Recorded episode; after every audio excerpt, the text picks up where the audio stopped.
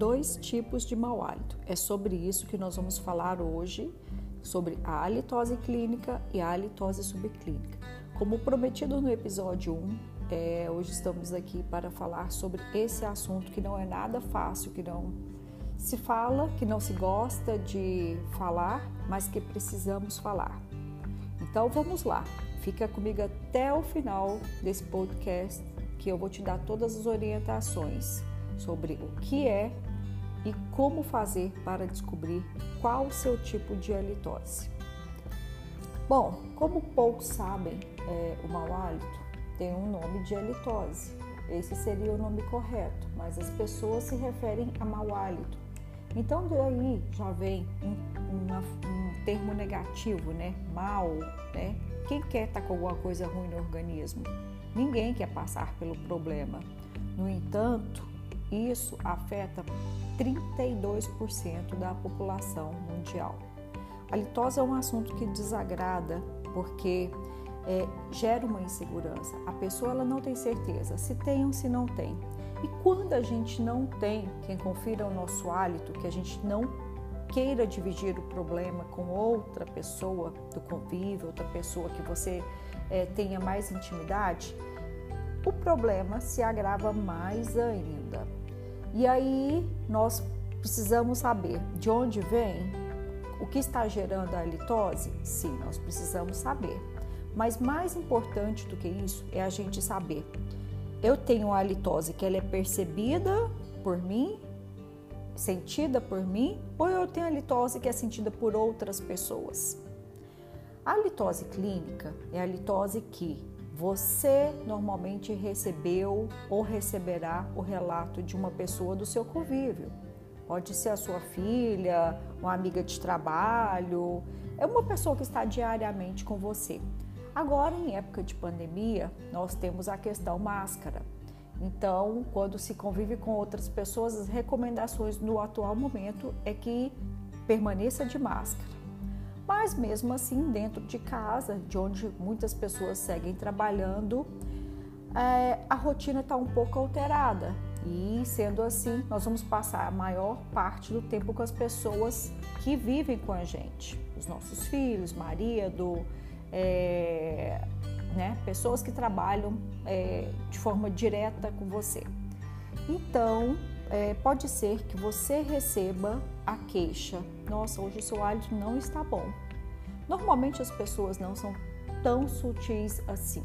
Elas se referem à litose de uma forma mais pejorativa, porque na verdade não por maldade, mas por não saber como relatar isso, não saber como, nossa, seu hálito está alterado, olha, hoje não está bom a qualidade do seu hálito. Não é assim que elas falam. Às vezes, ah, seu bafo hoje está ruim. Por que bafo? Porque bafo parece que é um ar que está saindo pelo nariz, pela boca, enfim, vai ter que sair por uma dessas vias.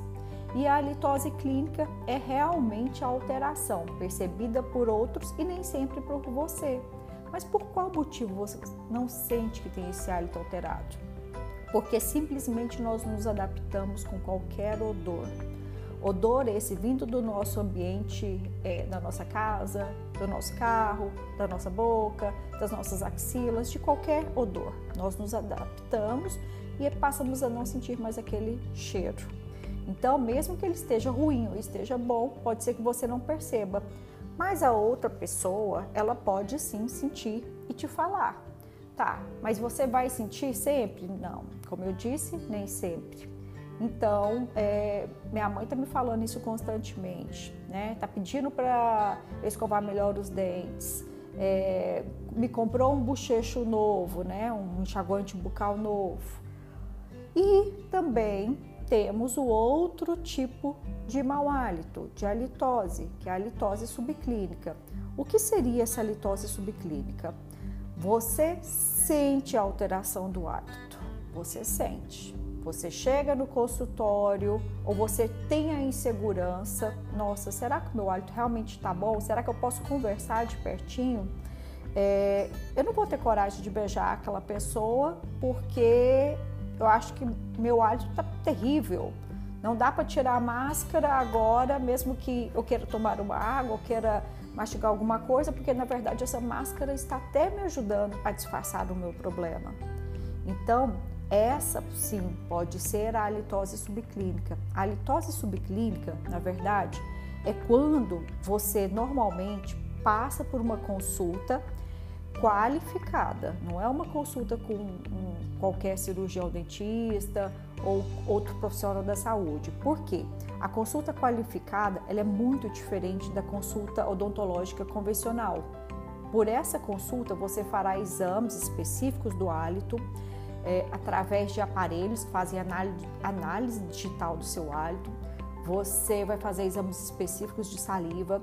Quem reconhece a litose sabe entender direitinho todos os processos para que se chegue a esse desagrado olfativo de outras pessoas que convivem ou não com você, do seu relato. Então, esse profissional ele está preparado. Sendo assim, quando você chega nessa consulta, você vai falar, no meu caso, quando as pessoas chegam no meu consultório, Karine, é, ninguém nunca me falou, mas é, eu percebo, as pessoas elas se afastam, me oferecem chiclete, é, eu vejo as pessoas coçando o nariz, sabe? Ficavam me falando que tem um dentista ali, outro aqui.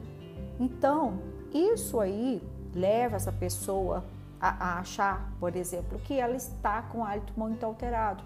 Aquilo lá, na verdade, essa percepção que ela tem, ela pode sim existir, mas esse é assunto para outro podcast. Então, hoje nós vamos apenas falar do que é a litose clínica e a subclínica. E essa subclínica, ela traz alterações tão sérias, tão alarmantes, que mal se pode imaginar. Só quem passa pelo problema, no caso do distanciamento social, isolamento social, no caso de quem evita outras pessoas, no caso de quem pede demissão, no caso de quem passa a ingerir drogas, bebidas alcoólicas, medicações, para tentar fugir do problema, para tentar é, amenizar essa dor. So, não é uma dor física, é uma dor sentimental, psicológica, porque a insegurança é tamanha que a pessoa se realmente exclui. Não é que a sociedade exclui essas pessoas, ela se exclui, é uma autoexclusão. Sendo assim, é, o melhor a se fazer é buscar sim essa ajuda qualificada. Independente se você tem a litose clínica ou subclínica, na dúvida, o que eu recomendo é que se faça o check-up. Não o check-up odontológico simples. Se você tem dúvida, faça esse check-up odontológico qualificado, tá? E aí, sim, você vai ter a certeza para se fazer ou não o tratamento. Mas mesmo assim, tem um outro fator que eu preciso contar para vocês. É, quando eu recebo esses pacientes de halitose subclínica, são essas pessoas que não apresentam alteração que eu perceba, nenhum fator é, relacionado à saúde da boca, que minha avaliação digital não mostrou nada, que meu exame de saliva mostrou que a saliva está maravilhosa, está fluindo como um rio, né? Como o mar que leva e traz. Então, assim, ou seja, tá tudo funcionando muito bem, mas ela sente. Então, o que que eu vou fazer? Eu vou tratar essa pessoa. Só que nem sempre ela tendo ou não tendo alteração. A pessoa, eu passo o diagnóstico e a pessoa acredita no meu diagnóstico. Ela pergunta assim, às vezes: "Doutora, você tem certeza que eu não tenho mau hálito? Porque eu acho que as pessoas não me dizem porque elas não querem me ofender. Elas vivem me oferecendo chicletes. Eu já me encontro com aquela pessoa, ela terminou comigo, eu tenho certeza que foi pelo meu mau hálito. Meu marido já não me beija, é por causa do meu hálito. E aí eu evito respirar perto das pessoas. Viajar de avião, de ônibus, subir um elevador, jamais. Porque eu vou ter que conviver com outra pessoa, nem que seja por um segundo de 10 andares, de uma hora de voo, sei lá, mas tanta queixa relacionada a isso, tanto afastamento, tanto isolamento traz uma dor e essa dor é muito profunda. Então é para isso que a gente faz o check-up. check-up ele pode ser feito igual você faz a sua manutenção preventiva da boca, a cada seis meses, depois que conclui um tratamento, ou eu vou fazer esse check-up agora, daqui seis meses, e eu não preciso de fazer tratamento algum, mas daqui seis meses, ou o tempo que a meu, meu cirurgião dentista determinar, eu vou voltar, tá? E aí, quem que vai cuidar disso? O profissional qualificado no diagnóstico e tratamento. Mas, Karine, onde eu encontro esses profissionais? Dentro do site da Associação Brasileira de Halitose, o abha.org tem uma relação de profissionais indicados. Temos profissionais em várias cidades do Brasil, não em todos os estados, mas normalmente temos profissionais em quase todas as capitais. Então, por lá você chega a um profissional que possa realmente receber a sua queixa e fazer o seu tratamento. É, gostou desse podcast? Nós temos mais. Próximo podcast, nosso terceiro episódio será por que acontece a litose? Como é gerado esse mau odor dentro da boca, né? Gostou, tá gostando? Indique para os amigos. E tem mais, me acompanhe pelas redes sociais. Eu estou no Instagram como underline Karine Magalhães. Um beijo grande e até a próxima.